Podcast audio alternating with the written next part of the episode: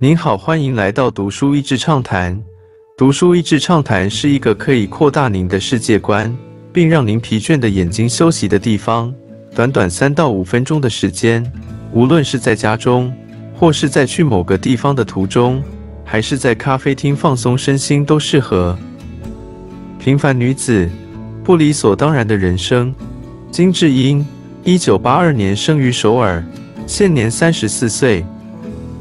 生长于平凡的公务员家庭，大学毕业后好不容易找到还算安稳的工作，婚后三年育有一名女儿，接着辞掉工作当起全职的家庭主妇。但当这一位再平凡不过的南韩家庭主妇，突然有一天开始用不同身份说话，模仿母亲，甚至是她已经过世的学姐，而且模仿的惟妙惟肖。老公一开始以为她在搞笑装疯，慢慢才感觉恐怖，最后才意识到老婆病了。画面一转，以金智英的视角开始讲自己从小到大的故事，那些再平凡不过的经历，但一次又一次在两性受到差别待遇时，一次又一次的把它合理化，直到某一天，我们以前都是。老医生跟他说。以前我们可是拿着木棍敲打衣服清洗呢，还要烧柴火煮衣服消毒，蹲在地上扫啊、拖啊，样样都来。现在洗衣服有洗衣机，家里还有吸尘器，不是吗？现在的女人到底有什么好辛苦的？完全就是一句话惹毛家庭主妇啊！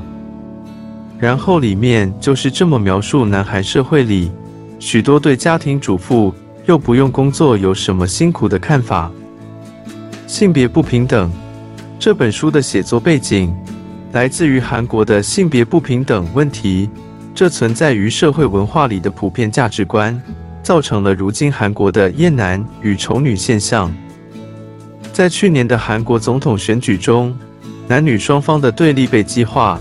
最后由提出废除女性家庭部证件的尹锡悦获得韩国大多数年轻男性的支持，成功当选了韩国总统。理所当然就是对的吗？作者想借本书点出南韩社会中那些理所当然，真的就应该是这样吗？他的叙述方式很平实，没有刻意挑动情绪。但那股淡淡的心酸，到读完都还存留很久。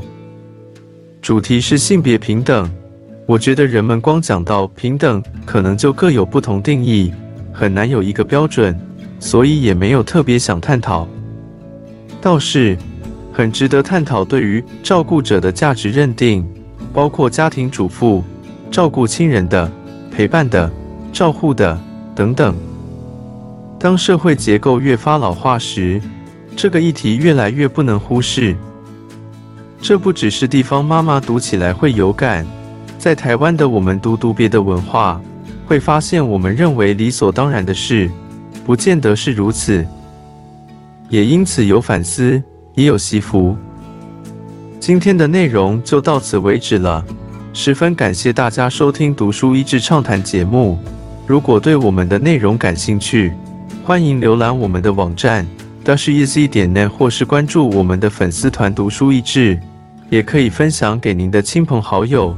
欢迎继续关注我们下一期节目，下次见。